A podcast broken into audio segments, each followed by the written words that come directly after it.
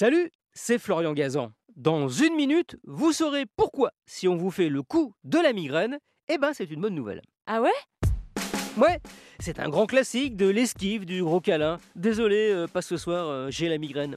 Le mal de tête, l'excuse imparable qui vous oblige à remettre à demain celui ou celle que vous vouliez vous faire euh, aujourd'hui.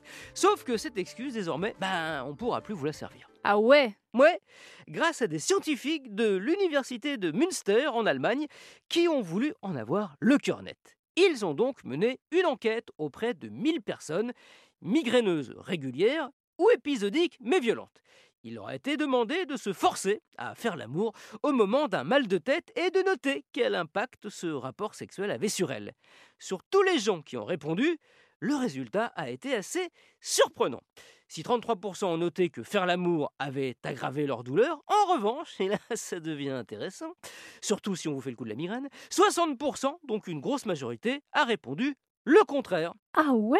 Bah ouais, le rapport sexuel a atténué le mal de tête, voire l'a carrément fait disparaître. Oui, le gros câlin serait aussi efficace qu'un doliprane contre la grosse migraine. Et l'avantage avec le gros câlin, c'est qu'il n'y a pas forcément besoin d'un verre d'eau pour avaler. Les scientifiques pensent qu'au moment de l'orgasme, notre corps produit des endorphines, des neurotransmetteurs bien connus pour leurs effets antidouleurs. D'ailleurs, 36% des hommes et 13% des femmes de l'étude ont confessé utiliser le sexe comme remède à leur migraine. Bref, fini la prise de tête à cause du mal de tête. Si ça vous arrive, faites l'amour, pas la gueule.